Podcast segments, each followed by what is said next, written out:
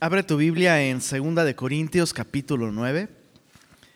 Quisiera leer todo el capítulo antes de orar y comenzar nuestro estudio. 2 de Corintios capítulo 9. Ay, se me olvidó otro anuncio importante. Si tienes eh, bebés de, de dos años, a partir de dos años, eh, Club Semilla ha preparado ya una clase especial para los niños de dos años. Entonces cantan con ellos canciones acerca de Cristo, del amor de Dios. Entonces si tienes hijos de dos años, ya puedes eh, subirlos a Club Semilla y, y dejarlo ahí y que los maestros lo atiendan. Va a llorar. Pues sí, también llora cuando lo vas a llevar a la guardería o al kinder y lo dejas, ¿no? Entonces déjalo también aquí para que aprenda la palabra del Señor y tú puedas escuchar también la palabra del Señor. Escucho por ahí mamás gozosas que dicen, ¿no? ¿Sí? ¿No? Soy libre, libre soy, libre soy, no puedo. Bueno, basta de chistes. Segunda de Corintios capítulo 9, versos 1, 1 al 15, vamos a leerlo todo. Pon mucha atención a cada palabra, vamos a leer con atención y vamos a orar después. Dice así, Segunda de Corintios 9. Cuanto a la administración para los santos, es por demás que yo os escriba, pues conozco vuestra buena voluntad, de la cual yo me glorío entre los de Macedonia, que Acaya está preparada desde el año pasado y vuestro celo ha estimulado a la mayoría. Pero he enviado a los hermanos para que nuestro gloriarnos de vosotros no sea en vano en esta parte, para que, como lo he dicho, estéis preparados no sea que si vinieren conmigo algunos macedonios y os hallaren desprevenidos, nos, avergoncemos nosotros, por no decir vosotros, de esta nuestra confianza. Por tanto, tuve por necesario exhortar a los hermanos que fuesen primero a vosotros y preparasen primero vuestra generosidad antes prometida, para que esté lista como de generosidad y no como de exigencia nuestra. Pero esto digo, el que siembra escasamente, también segará escasamente. Y el que siembra generosamente, generosamente también segará. Cada uno dé como propuso en su corazón, no con tristeza ni por necesidad, porque Dios ama al dador alegre. Y poderoso es Dios para hacer que abunde en vosotros toda gracia, a fin de que, teniendo siempre en todas las cosas todo lo suficiente, abundéis para toda buena obra. ¿Cómo está escrito? Repartió, dio a los pobres, su justicia permanece para siempre. Y el que da semilla al que siembra y pan al que come, proveerá y multiplicará vuestra sementera y aumentará los frutos de vuestra justicia, para que estéis enriquecidos en todo, para toda liberalidad, la cual produce por medio de nosotros acción de gracias a Dios. Porque la administración de este servicio no solamente suple lo que a los santos falta, sino que también abunda en muchas acciones de gracias a Dios, pues por la experiencia de esta administración glorifican a Dios por la obediencia que profesáis al Evangelio de Cristo y por la liberalidad de vuestra contribución para ellos y para todos.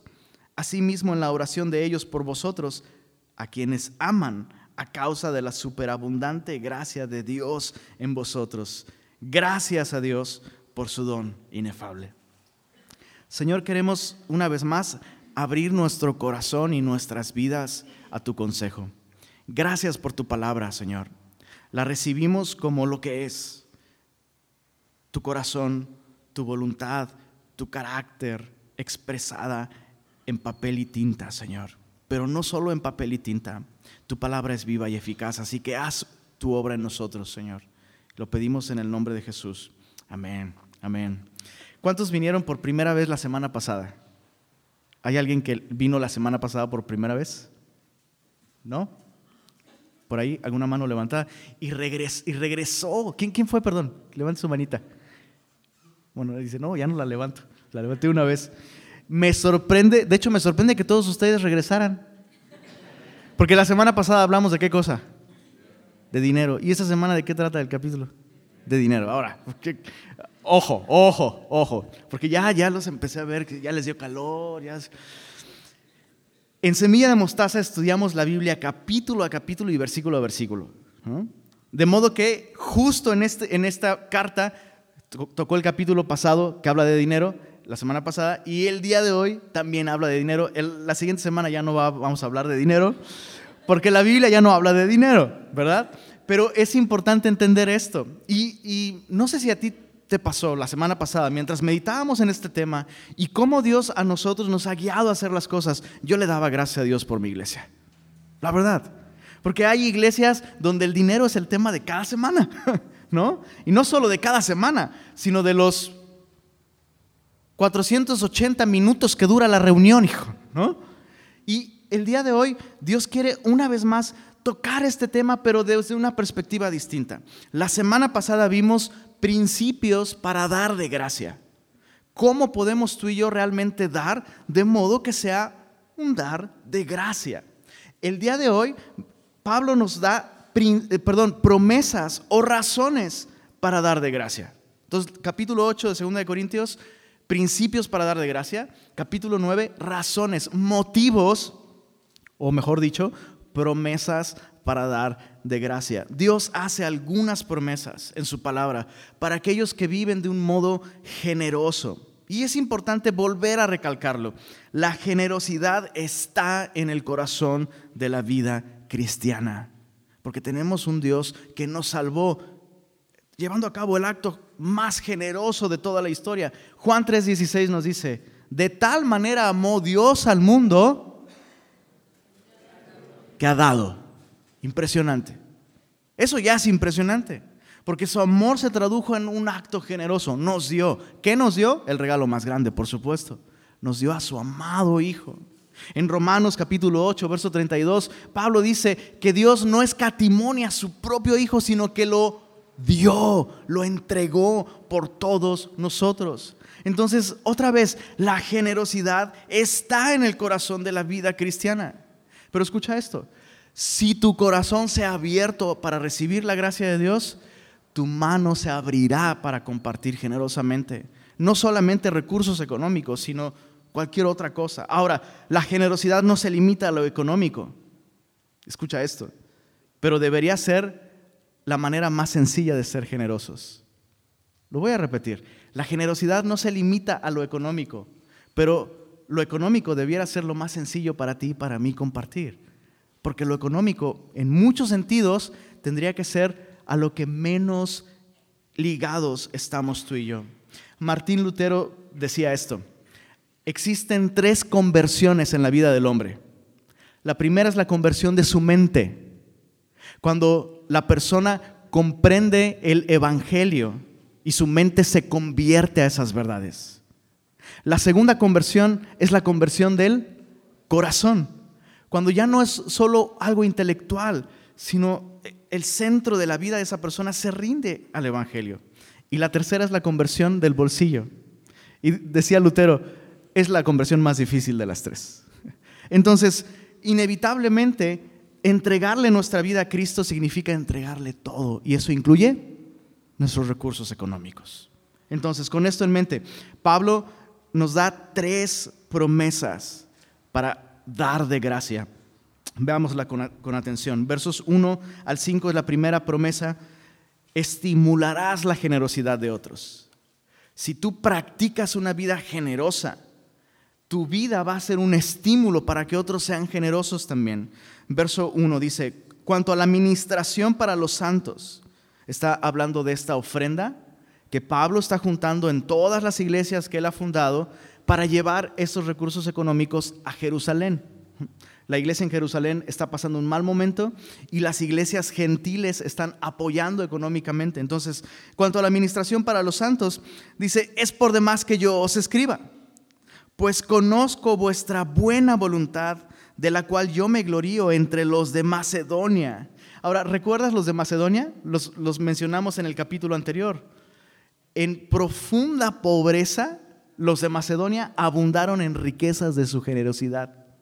Y de ellos aprendimos que es posible dar y de hecho debemos dar a pesar de las circunstancias.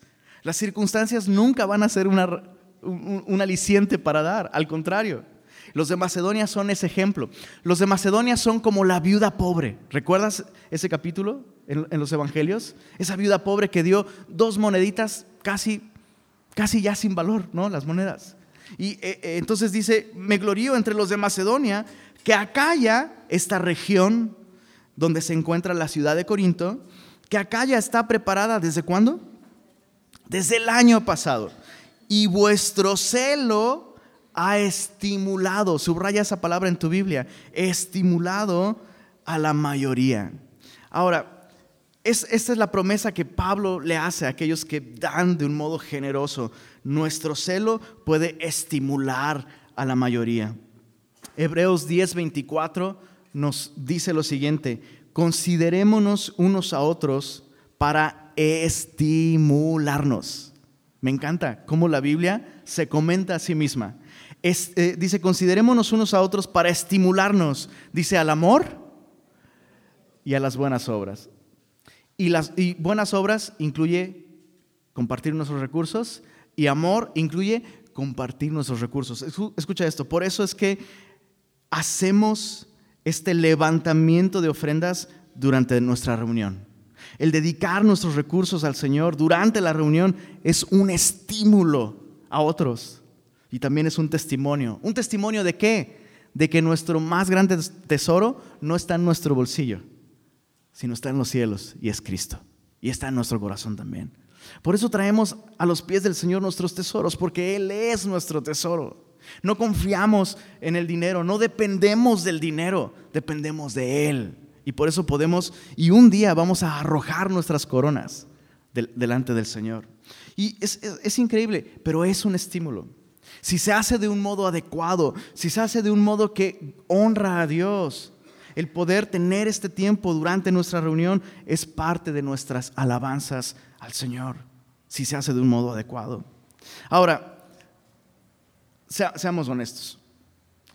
Hay un grado de inconformidad que va a despertar en el corazón que ha recibido gracia cuando aún no ha abierto su mano para dar. Eh, eh, decimos siempre, si estás aquí por primera vez, abstente de participar de, esta parte. Pero, pero, ¿qué tal que tú ya hasta perdiste la cuenta de cuántas veces nos acompañas cada domingo?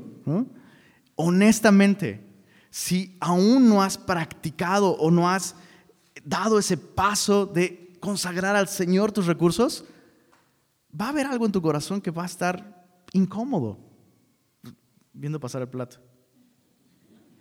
¿No? ¿Cierto o falso? Es cierto. Eso es bueno. ¿Por qué? Porque significa que el testimonio de otros te está estimulando.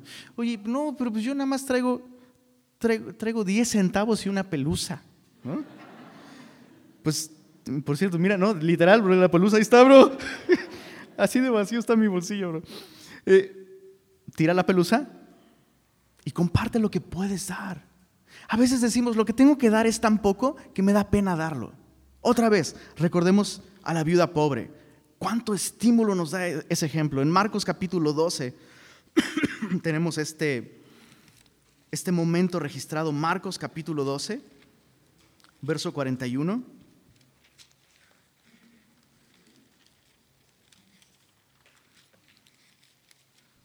Marcos 12, verso 41 dice así, estando Jesús sentado delante del arca de la ofrenda. ¿Eso habrá sido casualidad? Jesús intencionalmente se sentó delante del arca de la ofrenda. Dice, miraba cómo el pueblo echaba dinero en el arca. Ahora, ¿cuántas formas hay de echar dinero en el arca? Porque dice que miraba cómo, cómo echaban. Pues, ¿Será que algunos le echaban? Otros acá a la Michael Jordan. ¿No? ¿Será que Jesús estaba observando eso? Jesús estaba observando no la forma en su cuerpo, y en, eh, estaba mirando la forma en el corazón. Miraba cómo echaban. Y dice así, y vino, dice, perdón, y muchos ricos echaban mucho. Y vino una viuda pobre y echó dos blancas, o sea, un cuadrante, o sea, pues nada, ¿no? ante los ojos del mundo. Nada. ¿Se te ha caído alguna vez alguna moneda que dices, ay, no, es, de estas que son de 10 centavos? ¿Alguna vez se te, ha caído, se te han caído 10 centavos? Ay, hijo, mano, ¿no? Ay, no, ¿para qué me voy a ensuciar la mano por 10 centavos? Luego tengo lumbalgia, me agacho y me va a salir más caro, no, ahí muere, ¿no? Pues esos, Esos que hasta ni los levantas y se te caen, hasta das gracias. Ay, andaba ahí sonando ahí, ¿no? Ella echó esos. Y dice, entonces llamando a sus discípulos, Jesús les dijo, de cierto os digo que esta viuda pobre, ¿qué dice ahí, perdón? Echó más que todos los que han echado en el arca. Y, la idea en el idioma original es, echó más que todos juntos. A su mecha. Porque todos han echado de lo que les sobra, pero esta, de su pobreza, echó todo lo que tenía. Y chécate esto, todo su sustento. ¿Sabes qué es impresionante? Que Jesús no dice, a ver Judas, saque de la bolsa y hay que darle un... Jesús no dice eso. ¿Por qué? Porque ese acto generoso de esa mujer glorifica a Dios y ella va a ser bendecida de maneras que no tienes idea. La primera bendición que esta mujer tiene está en nuestras Biblias, bro. No tenemos idea de cuántos tipos más echaron dinero ese día y no nos importa. Nos inspira y nos desafía lo que esta mujer, esta viuda pobre, hizo hasta el día de hoy. Impresionante. Entonces, sí, dar generosamente va a estimular a otros. Ahora, regresando a nuestro texto en 2 Corintios 9, Pablo menciona algo que vale la pena eh, meditar. Dice, en cuanto a la administración para los santos, es por demás que yo les escriba, pues conozco vuestra buena voluntad, de la cual me glorío entre los de Macedonia, que acá ya está preparada desde el año pasado. Resulta que los corintios habían prometido desde un año atrás dedicar recursos para los santos en Jerusalén y pasó un año y puro Pepe Grillo, bro. Cri, cri, cri. No pasó absolutamente nada. Y Pablo, de un modo un tanto sarcástico, si me lo permites, dice, yo sé que está por demás que les escriba, pero de todos modos les está escribiendo, ¿no? Y les está recordando, les está recordando que ellos hicieron una promesa y que ellos deben cumplirla. Ahora, eso es importante. Pablo no está obligando a aquellos de nada. Ellos prometieron hacerlo y la Biblia es muy clara al respecto. Cuando te acercas al Señor, cuando vas a su casa, dice, sé pronto para oír y tardo para hablar. Porque cualquier cosa que tú prometas ante el Señor, dice, dice Eclesiastés, es mejor que no prometas a que prometas y no cumplas. Entonces, estamos en contra de esta práctica de, hey, ven y prométele al Señor y pacta, a ver, ¿cuántos quieren prometer dar 300 pesos? Aquí una fila de los de 300 y van a orar por ustedes. Aquí una fila de los de 500. Eso está mal. Pero si tú ya prometiste en tu corazón o con tus labios incluso. Ahora, no tomemos esto a la ligera. Los tiempos han sido difíciles económicamente hablando para nuestro país. Y es probable que hasta has dicho, Señor, provéeme trabajo y te prometo que aguas, bro. Si prometiste, lo mejor es que cumplas, porque prometer y no cumplir es una gran falta. Entonces Pablo les está llamando a cumplir su promesa y Pablo dice, yo sé que ya están preparados.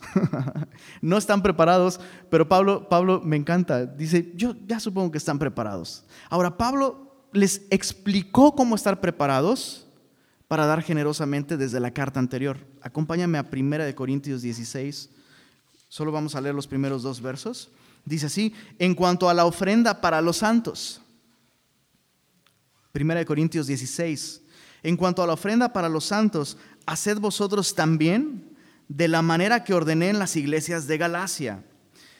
Y ahí está la clave, verso 2. Cada primer día de la semana, cada uno de vosotros ponga aparte algo según haya prosperado, guardándolo para que cuando yo llegue no se recojan entonces ofrendas. Está hablando de esta ofrenda para los santos en Jerusalén y es bien interesante cómo Pablo les enseña a estar preparados. Ahora, esto me gusta porque muchos, muchos cristianos tienen la intención de experimentar el dar de gracia en sus vidas, pero ¿Se acuerdan cuando llega el domingo a las once y media de la mañana ya que estamos levantando las ofrendas?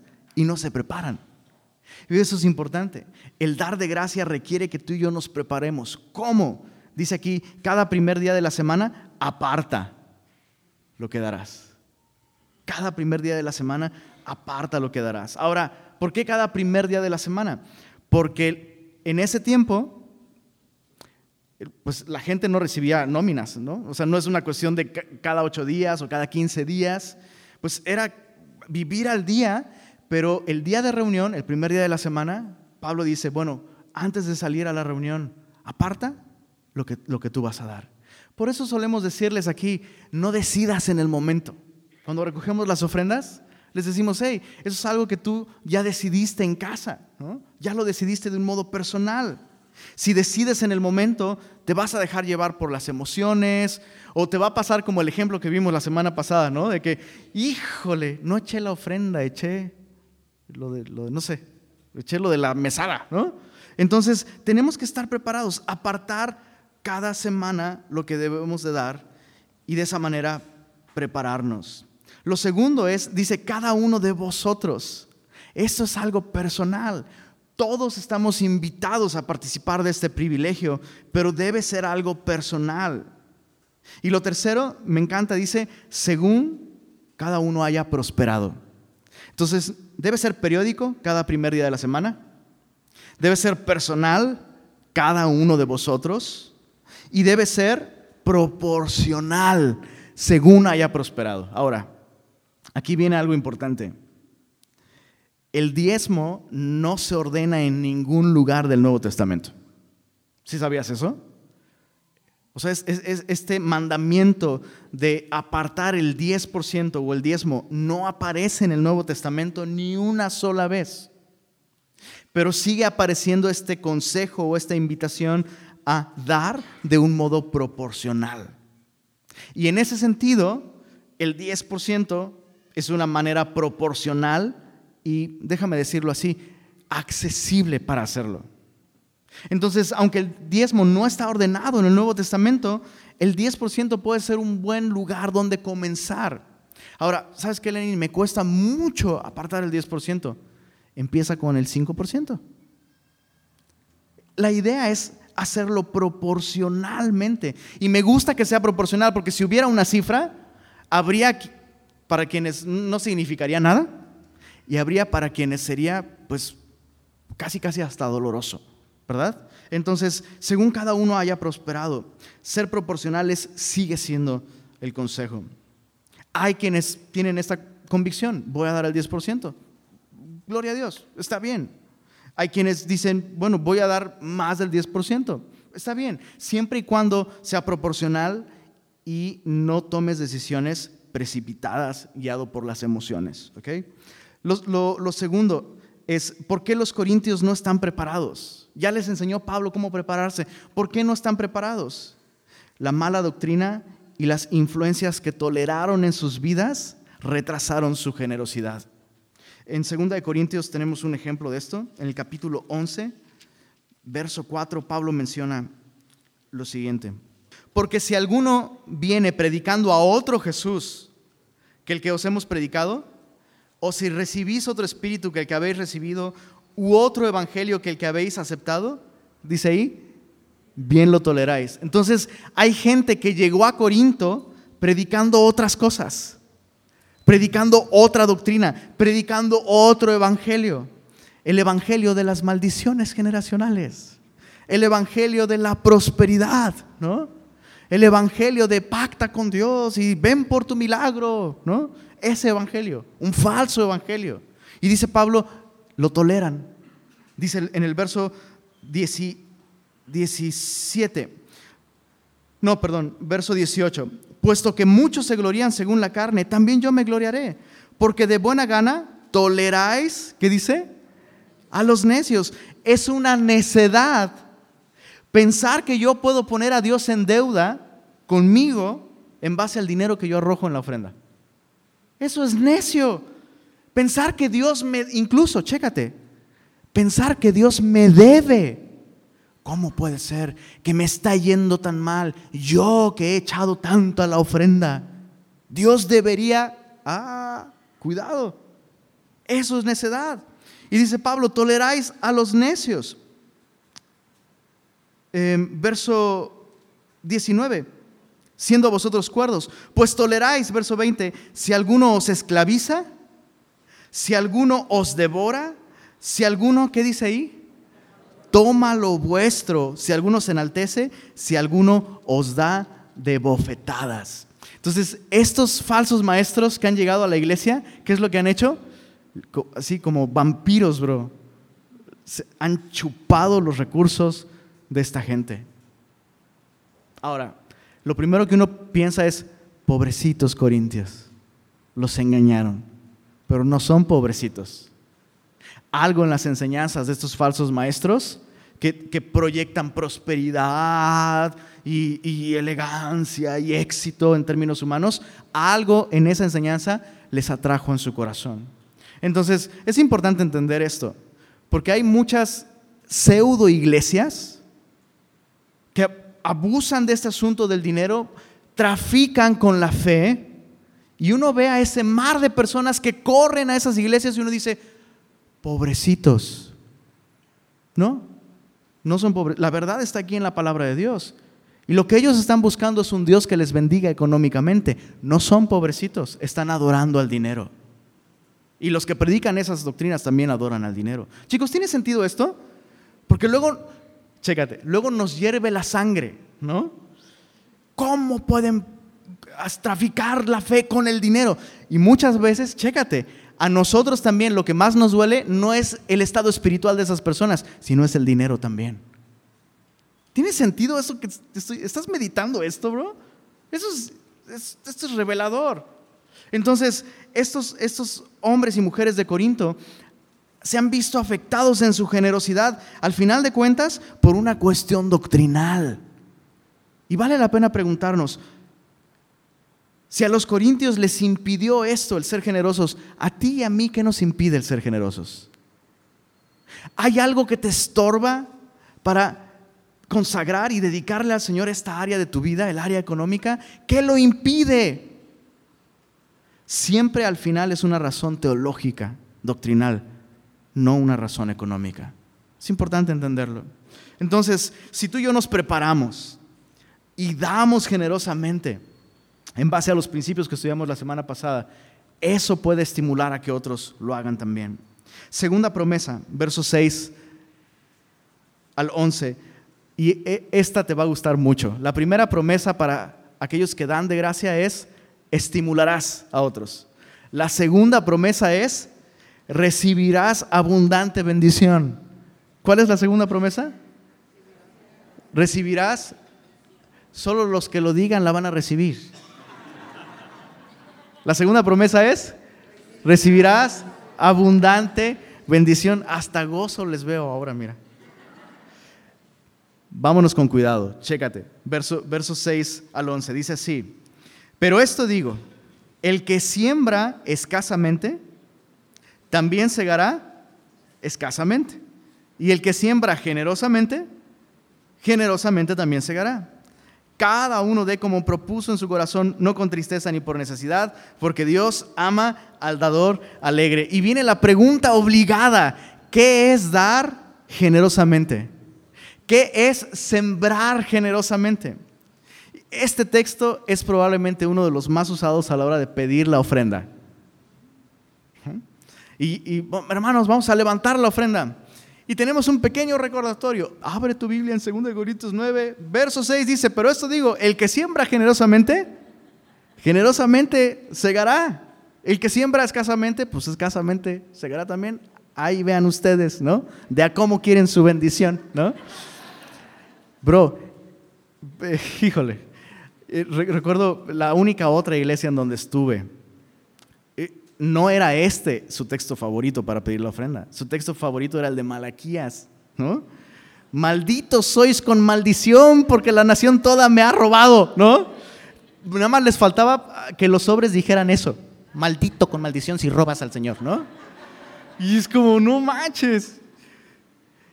Entonces se, se plantea esto, ¿no? Tienes que dar generosamente. Siembra generosamente. ¿Y qué es sembrar generosamente? La ofrenda silenciosa Vamos a dar todos una ofrenda silenciosa.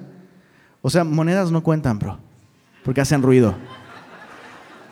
Cheques, dólares, lo que tú quieras, ¿no? Ofrenda silenciosa, porque tienes que dar generosamente, ¿no? Mínimo un Benito Juárez, ¿no? ¿Será eso sembrar generosamente? Ahora, manejar la ofrenda de esa manera, eh, eso es un abuso y es torcer las escrituras, es llevarlo a una aplicación y a un extremo que no son bíblicos. Ahorita vamos a explicar qué es dar generosamente, pero es importante entender que el principio que está aquí, está aquí. Piensa en esto. Si tú tienes todo un campo de este tamaño y tú nada más siembras en esta esquina, ¿será que se va a llenar el campo? Pues obviamente no. La respuesta es no. Es un principio básico. Entre más semillas siembras, pues más cosecha va a haber. Hay algo de verdad en eso, pero, pero no es como se plantea normalmente. ¿Qué es sembrar generosamente? Dar con propósito de corazón y con alegría. Eso es dar generosamente. Eso es sembrar generosamente. No tiene nada que ver con cifras, sino con nuestro corazón. Propósito de corazón y alegría. Para entenderlo un poco más, vamos a contrastarlo. ¿Qué sería sembrar escasamente? ¿Ok?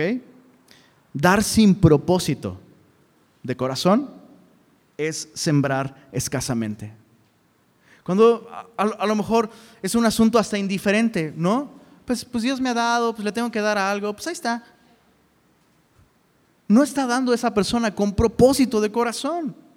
Dicho sea de paso, todo creyente tiene un propósito para todo lo que hace, que es la gloria de Dios, agradar al Señor, servir al Señor. Entonces, sembrar escasamente sería dar sin propósito. Lo haces porque, pues eso hacen los cristianos, ¿no? Pues eso se hace en domingo. Casi, casi como ves una fuente de los deseos, pues echas una moneda, ¿no? Estás en domingo en la reunión, pues echas una moneda también. No hay propósito ahí. Eso es sembrar escasamente. Otra cosa que es sembrar escasamente, escucha esto, es dar menos o con menos frecuencia de lo que propusimos en nuestro corazón. Bueno, ya hay un propósito de corazón y ya propusiste dar algo. Hablamos ya de que debe ser algo proporcional, ¿no? Si Dios nos bendice más económicamente, pues proporcionalmente nosotros debiéramos dedicar más de nuestros recursos al Señor. Pero a lo mejor propusiste algo en tu corazón. Clásico, ¿no? Primer domingo del año y uno de tus propósitos de año nuevo es, ahora sí voy a dar el diezmo. ¿No? ¿A nadie? No, ese, ese no aplica. En tu mente retorcida, Lenin. ¿no? Nembe. ¿No? Yo jamás ando haciendo esos propósitos. Pero a lo mejor ese fue un propósito alguna. ¿Alguien se ha hecho ese propósito alguna vez? Así, ya por lástima, levanta la mano. Bueno, ok, te propusiste dar algo al Señor, lo que sea. A lo mejor ni siquiera es una cifra, pero voy a dar lo que sea, algo. Y no lo has hecho. O has dado menos de lo que propusiste en tu corazón. Eso es sembrar escasamente. Otra cosa que es sembrar escasamente, dar con tristeza. Y ese es un punto que quiero meditar un poco. Si dar cierta cifra, piensa en una cifra, por favor, de verdad, ya, pues ahora sí que ya, a lo que te truje, chencha, aquí estamos, hay que aprovechar. ¿no? Piensa en una cifra que tú puedes dar al Señor, dedicar al Señor para su servicio. Piénsala, piensa en tus ingresos, renta, transporte, Netflix, ¿no? Spotify. Ajá. Y después de todo eso, piensa en una cifra. De, verdad, te invito a que por favor en tu mente pienses una cifra que tú puedes dar. ¿Te produce tristeza?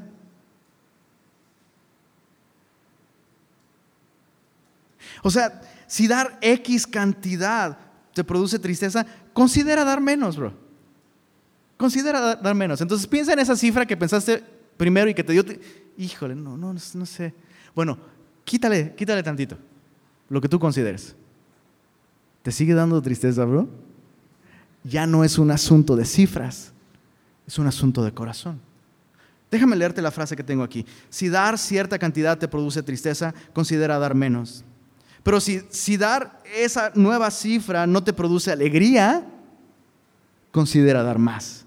Pero si siempre tienes tristeza o indiferencia, hay un problema en el corazón que no se resuelve ni dando más ni dando menos.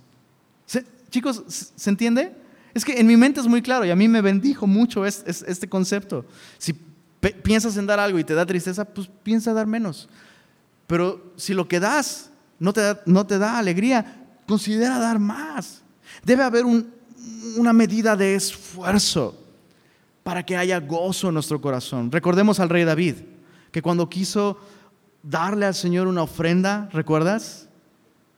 Quiso hacer un altar, hacer un sacrificio y el dueño de esta, de esta tierra le dijo, te regalo la tierra para que la dediques al Señor, te regalo los bueyes, te regalo la madera, te regalo todo. Y el rey David dijo, no le voy a dar al Señor algo que no me cueste. Entonces hay una medida de esfuerzo para que haya alegría en nuestro corazón. Si cualquier cantidad te produce indiferencia o tristeza, tal vez no es un asunto económico, es un asunto del corazón. Entonces, dar escasamente es sin propósito, menos de lo que propusimos, dar con tristeza o dar por obligación. Pablo dice, ninguno dé con tristeza o por necesidad. Entonces, dar por obligación es dar, dar por necesidad, es dar por obligación, ¿no? Es como, pues el Señor lo necesita. ¿Qué le vamos a hacer? Pero ahí acuérdate, Señor, ¿no? Te eché la mano primero. Es, es casi, casi percibir como si Dios necesitara nuestros recursos económicos y pues tenemos que dar. Déjame decirlo de nuevo, no tienes la obligación de dar, es un privilegio al que Dios nos invita. Me asombra pensar en esto. Jesús recibía apoyo financiero. ¿Estamos de acuerdo con que eso es lo que la Biblia nos enseña? Jesús tenía incluso una bolsa y había un encargado de esa bolsa y ya hemos hablado mucho de él, le van a arder los, las orejas en el infierno o donde quiera que esté si seguimos hablando de él. Pero la Biblia nos enseña que Jesús recibía apoyo económico. Pregunta, ¿lo necesitaba? Jesús multiplicaba peces, Jesús multiplicaba el pan. ¿Jesús necesitaba ese apoyo económico? No, ¿por qué lo recibía? Ya meditamos en esta viuda pobre que está echando todo su sustento. Y Jesús lo recibe y bendice eso. Entonces, piensa en esto. Dios ha escogido hacernos partícipes de su obra y nuestro dinero no es solo dinero. Por favor, meditemos en esto. Dios no necesita dinero, pero cuando yo dedico al Señor mis recursos económicos, no estoy dedicando solo dinero, mi tiempo, mi trabajo, mi esfuerzo, mi conocimiento, mi habilidad, mis capacidades, mis dones, parte de mi vida. ¿Cuántas horas a la semana pasas trabajando? Estás dejando parte de tu ser en ello. Cada gota de sudor que pierdes y que células muertas ahí van se traducen en la quincena, aquí está, el fruto, no de lo que hago, de lo que soy. Me encanta esta idea, hacer a Jesús la razón de mi trabajo, partícipe de mi trabajo. Entonces, todas esas horas en tu taxi, sin clima, en canícula, se traducen en algo que Dios puede usar mucho más allá del dinero. Tu sudor produjo algo con un valor representativo y ese valor es limitado y devaluable para el mundo, pero no para el Señor. Y en ese sentido, me gusta pensar que cuando yo doy recursos económicos, no solo estoy dando algo que representa más que dinero, estoy dando parte de mi vida. Pero además, cuando yo dedico al Señor recursos económicos, se produce algo más grande que el dinero. Y viene la segunda pregunta. ¿Qué es cegar generosamente? Ya vimos qué es sembrar generosamente, ¿ok? ¿Qué es cosechar generosamente? Lee conmigo el verso, verso 8, verso 8 al 11. Y poderoso es Dios para hacer que abunde en vosotros, ¿qué dice ahí? Toda gracia. Ojo, no dice toda lana, ¿verdad? ¿Verdad que no? Dice toda gracia. Entonces, hacemos a un lado esta interpretación de que siembra 10 dólares y vas a cosechar 100. Digo, no sé si alguien ha intentado sembrar un dolarito por ahí. Eso no sucede, eso no pasa. Entonces, sí sembramos económicamente, pero no cosechamos algo económico. No siempre. Dice, poderoso Dios para hacer que abunde en vosotros toda gracia, a fin de que teniendo, ¿cada cuánto? ¿Cada quincena? ¿Cada, aguinaldo dice? No, siempre, en todas las cosas, todo lo suficiente, abundéis para toda buena obra, como está escrito, y cita un salmo. Repartió, dio a los pobres, hablando del justo. Su justicia permanece para siempre. Y el que da semilla al que siembra y pan al que come, leámoslo en voz alta, dice, proveerá, multiplicará vuestra sementera y aumentará qué cosa? Los frutos de vuestra justicia. Entonces, ¿qué es cegar generosamente? No es cosechar beneficios económicos, sino cosechar toda gracia. Eso me gusta. Siembras semilla, pero cosechas algo más, algo superior a la semilla. Yo no he visto nunca que alguien siembre semillas y coseche solo semillas. ¿Va que no? Siembras semilla y cosechas algo infinitamente superior a la semilla, que contiene semillas, pero es más grande que eso. Siembras una semilla de naranjo. Bueno, si yo la siembro no voy a cosechar absolutamente nada, porque soy muy malo, tengo muy mala mano para eso. Pero alguien con esas capacidades siembra un naranjo y que, cosecha una semilla de naranjo y cosecha un, tiene un árbol con muchas naranjas y una cantidad enorme de semillas. Entonces, Chécate esto, pensar que tú y yo podemos sembrar algo económico y cosechar algo que supera lo económico por mucho, es alentador. Es una promesa que debe estimularnos. Ahora, chécate esto, Proverbios 10:22 dice, la bendición de Jehová es la que enriquece y no añade tristeza con ella. Nos encanta ese versículo. La bendición de Jehová es la que enriquece. Oye, me aumentaron el sueldo. Ah, pues es que la bendición de Jehová es la que enriquece. Está mal aplicado. Lo, lo que nosotros creemos que dice es que la riqueza es bendición de Jehová. Pero el texto no dice la riqueza es bendición de Jehová. El texto dice la bendición de Jehová enriquece y no añade tristeza con ella. La riqueza económica sí puede implicar mucha, mucha tristeza, muchísima. ¿Cuántos ya recibieron su aguinaldo? ¿Todavía no? Y va, y lo estás anhelando. ¿Por qué? Híjole, lo voy a notar cuando lo recibas, bro. Lo voy a notar en tu rostro y luego en tus zapatitos y luego en un chorro de cosas. Por una semana te voy a ver feliz, bro la semana más feliz del año. Y luego, tristeza, bro.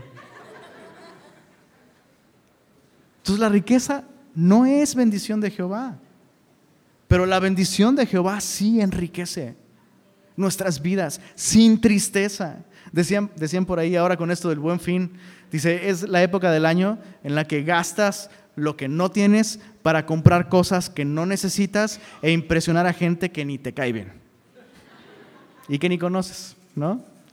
Tristeza. Pero la bendición de Jehová es así, enriquece nuestra vida. Entonces no es cosechar beneficios económicos, es cosechar toda gracia. ¿Necesitas gracia? Chécate, Lenin, yo pensé que yo no tengo que dar para recibir gracia. No.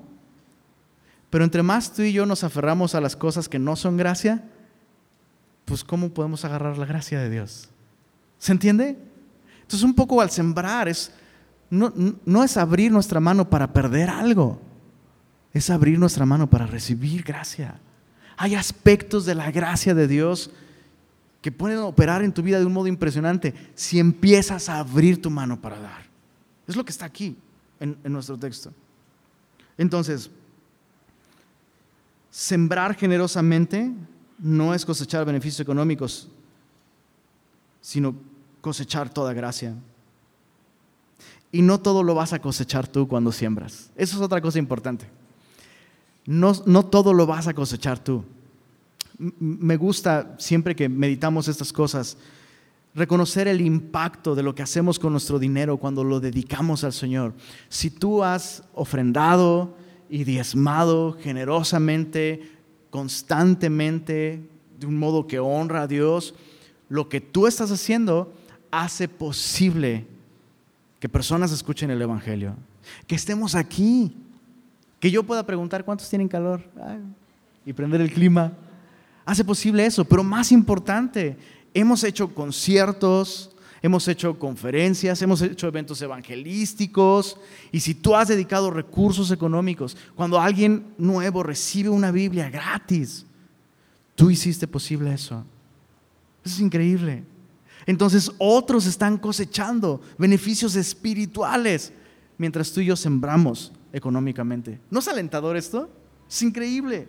Entonces, solo quiero recalcar un último punto en el verso, verso 11. Dice, no, verso 8. Poderoso es Dios para hacer que abunde en vosotros toda gracia, subraya toda, a fin de que teniendo siempre, subraya siempre, en todas, subraya todas las cosas, todo, ¿qué dice ahí?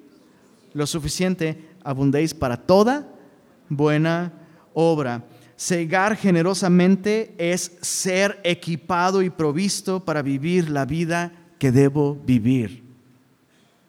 Cegar generosamente es ser equipado y provisto para vivir la vida que debo vivir. No me va a faltar absolutamente nada. Eso significa cegar generosamente, que voy a tener en todas las cosas siempre todo lo, palabra clave, suficiente. Todo lo suficiente. Entonces, Lenin, no voy a ser el próximo, ¿qué? ¿Cuál es el magnate de, más, el próximo Carlos Slim de México? No, probablemente no. A lo mejor sí. Acuérdate de mí cuando vengas en tu reno. ¿No? Santa Claus. A lo mejor sí, a lo mejor no. Pero, pero entonces, ¿qué significa tener en todas las cosas todo lo suficiente? Exactamente eso. Tener en todas las cosas lo suficiente. Me, venía un texto a la mente, Proverbios, 10, perdón, Proverbios 22, verso 2, dice, el rico y el pobre se encuentran, a ambos hizo Jehová. Medítalo, bro. El rico y el pobre se encuentran. ¿Qué va a suceder? Pues nada. A ambos los hizo Jehová. Pensando en, Jesús y cuando Él recibe esta generosa ofrenda en sus pies, ¿recuerdas? Un perfume que representaba el salario de todo un año. Y Judas, que no da, pero sí quita de la bolsa, uy, y tantos pobres, ¿no? con hambre. Y Jesús dice algo impresionante. Siempre vas a tener a los pobres, bro. Pero a mí no siempre me tendrán. Entonces, chécate, Dios no está interesado en hacer de ti, de mí, una generación de magnates monetarios, pero sí magnates espirituales.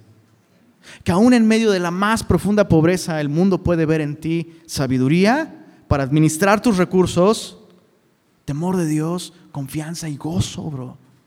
Eso es impresionante. Eso es toda gracia. Eso es tener en todas las cosas todo lo suficiente. Y me gusta que Pablo añade, dice, el que da semilla al que siembra y pan al que come, proveerá. Me encanta. ¿Quién es el que da semilla al que siembra? Dios. ¿Quién es el que da pan al que come? Dios. ¿Quién suple nuestras necesidades? Dios. Y la Biblia nos garantiza eso. Si tú siembras, Dios te va a dar más semilla. Y bueno, yo no, yo no siembro, pero sí necesito comer. Dios te va a dar pan y te ha dado pan hasta el día de hoy. ¿Estás conmigo? Entonces, Dios no está obligando a nadie a dar. Si tú comes pan, Dios te va a dar pan. Si comes tortilla también, ¿no? Si tú siembras, Dios te va a dar semilla también. Es Dios quien suple. Dice el, el verso 12 en adelante. Entonces, estimularás la generosidad de otros, recibirás abundante bendición. Y última promesa, glorificarás a Dios. Versos 12 al 14. Dice, porque la administración de este servicio no solamente suple lo que a los santos falta, sino que también abunda en muchas acciones de gracias a Dios, pues por la experiencia de esta administración, ¿qué dice ahí? Glorifican a Dios por la obediencia que profesáis al Evangelio de Cristo y por la liberalidad de vuestra contribución para ellos y para todos. Asimismo, en la oración de ellos por vosotros, a quienes aman a causa de la superabundante gracia de Dios en vosotros. Gracias a Dios por su don inefable. Entonces, no solo vas a estimular a otros, recibir bendición, Dios va a ser glorificado si practicas el dar de gracia. Hay un par de cosas bien bellas aquí. Glorificarás a Dios supliendo necesidades. Eso es, lindo, eso es bello. Dios no necesita nada. Pero cuando tú y yo participamos en su obra, Dios experimenta algo de placer. Eh, es como el niñito de primaria que recibe su domingo de, mano de papá todo el tiempo y el día del padre, el niñito, con el domingo que recibió de su papá, le compra algo a su papá. hay, un, hay un gozo indescriptible en eso. O sea, realmente lo que el niño le dio, ¿de quién provino? Pues del papá. ¿Pero hay gozo en el papá? Claro que hay gozo en el papá. Eh, justo esta, semana eh, estábamos, después de comer, comimos algo de helado. Y eh, Sofía, bueno, Sofía ama cualquier cosa que se pueda comer, lo ama. Entonces está comiendo su helado y ya en la última parte del, barquillo se le cae su helado. Exacto. Ah, si no te parte el corazón, tienes el corazón de helado, ¿no? Estaba así bien feliz porque aparte, no sé si te pasa que ves a los niños comer y es como se transforman, ¿no? Y, mi hija es como come, y su cara se transforma y ¡pum! se le cae. Y le dice a su mamá, ma, que significa más en idioma de Sofía. Y, no, y, la esposa le dice, no, ya no, ya comiste suficiente. Y, entonces a mí se me acaba el mío y, le digo, dame más. No, tú también ya comiste suficiente. Total que Sofía empieza a llorar y la mamá dice, sí, sí, le voy a dar más. entonces le da más y yo, yo volteo y le digo, ay, y a mí no me diste. Y Sofía agarra y dice, papá, te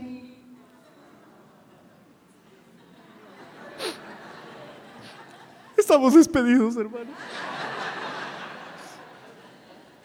Yo sé lo que, o sea, estaba llorando minutos antes por conseguir más de eso y cuando lo tiene, me lo da. Y me lo comí, bien rico que estaba. No, no es cierto. No, obviamente no me lo, no me lo comí. Pero sí, eh, eso significa glorificar a Dios. Glorificar a Dios significa que Él experimente, chécate, eso me vuela la cabeza. Glorificar a Dios significa que Él experimente placer, gozo y alegría por lo que tú y yo hacemos para Él. Eso es glorificar a Dios. Ahora, la, la mejor manera de glorificar a Dios está aquí, en el verso 13. Dice, por la experiencia de esta administración, glorificarán a Dios no por el dinero que les dan chécate, sino por la obediencia que profesáis, ¿qué dice? Al Evangelio. Hay un par de cosas importantes. Número uno, dedicar mis recursos a la obra del Señor, dedicar mis recursos a los pies de Cristo, es parte de obedecer el Evangelio. Yo no puedo decir que he obedecido al Evangelio si no he dedicado al Señor cada aspecto de mi vida, incluida la económica. Si Jesús no es Señor de todo en mi vida, Jesús no es Señor de nada. Es así. O le he entregado todo o no le he entregado nada. Entonces profesar la obediencia al Evangelio a través de lo económico es algo que a veces no lo meditamos, pero piensa en esto. Demostramos obediencia al Evangelio al servir a Dios con nuestros recursos porque tenemos un sistema de valores diferente. Demostramos obediencia al Evangelio al, al, tener un sistema de valores congruente con el Evangelio. La gloria de Dios es de infinito valor. Las almas son de infinito valor porque se pagó por su salvación eterna con la gloria misma de Dios. Si mis finanzas no reflejan ese sistema de valores, no estoy obedeciendo el Evangelio. Probablemente ni he entendido el Evangelio. Profesamos obediencia al Evangelio. ¿Valoramos más lo espiritual que lo económico? Ahora no estoy diciendo que lo económico no tiene valor para nosotros. Chécate esto. Al contrario, a la luz de estas verdades, lo económico puede tener un, un valor aún mayor, infinito espiritual para nosotros. El punto importante eh, a, definir en nuestras vidas es este. ¿Estoy sirviendo a Dios con mis recursos? ¿O estoy sirviendo a mis recursos como si mis recursos fueran Dios? Mis recursos determinan si tengo paz o no tengo paz. Mis recursos determinan si todo lo puedo o no lo puedo. Mis recursos determinan si hay gozo en mi alma o no.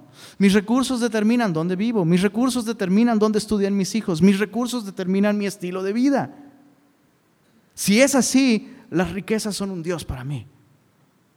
Pero si sirvo a Dios con mis riquezas, entonces puedo decir verdaderamente que profeso obediencia al Evangelio. Jesús lo dijo en estos términos.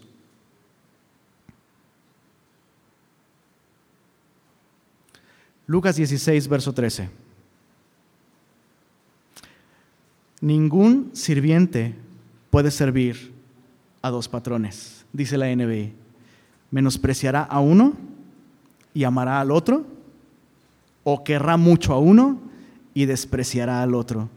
Chécate cómo lo dice. Ustedes no pueden servir a la vez a Dios y a las riquezas. Bro, no se puede. Puedes intentarlo, pero no puedes lograrlo. No puedes servir a Dios y a las riquezas. El aspecto económico de nuestra vida refleja nuestra obediencia al Evangelio.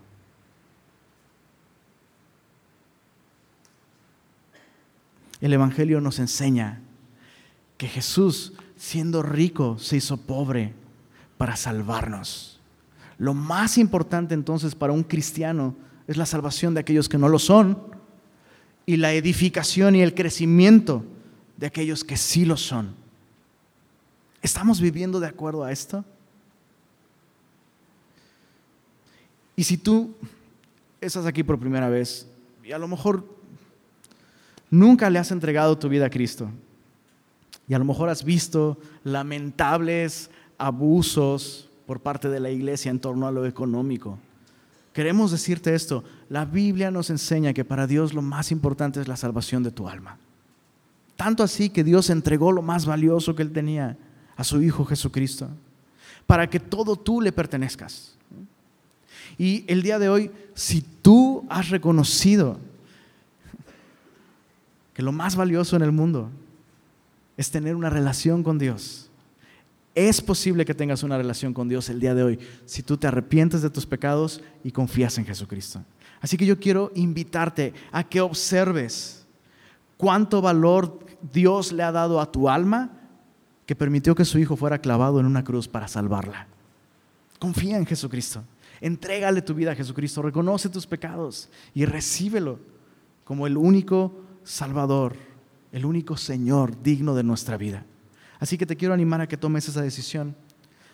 Y mientras tanto, oramos y nos despedimos con esta palabra de oración. Señor, gracias por hablarnos, instruirnos y exhortarnos en torno a esta área de nuestra vida. Queremos reconocer que todas las cosas te pertenecen a ti, Señor.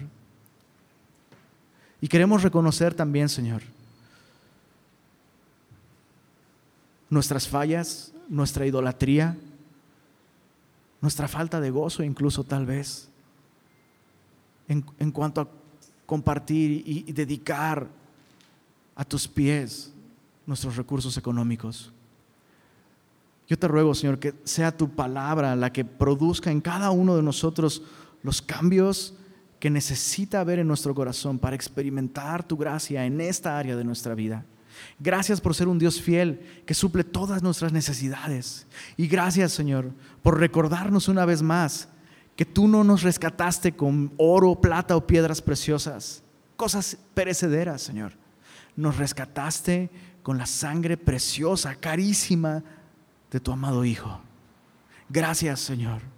Gracias por haber pagado ese precio tan alto para que nosotros tengamos vida eterna. Señor, queremos responder a lo que tú hiciste por nosotros en todas las áreas de nuestra vida. Gracias, Señor, una vez más, por recordarnos cuán grande salvación nos has dado tú gratuitamente, Señor. Ayúdanos a ser generosos en todas las áreas de nuestra vida, Señor. No solo en lo económico, no solo dentro de la congregación, Permítenos reflejar a este mundo tu generosidad y tu gracia, de modo que otros te conozcan también. Y Señor, gracias porque como iglesia has levantado, Señor, personas, familias, que de un modo honroso y piadoso y alegre han hecho posible que Semilla Monterrey cumpla con su propósito, Señor. Gracias por esto. Bendice, Señor, abundantemente esta iglesia, por favor, y permítenos ver cada vez más fruto espiritualmente, Señor. Por favor, permítenos cumplir con la misión por la cual tú has permitido que nosotros estemos aquí, Señor. Y lo pedimos en el nombre de Jesús y para tu gloria. Amén.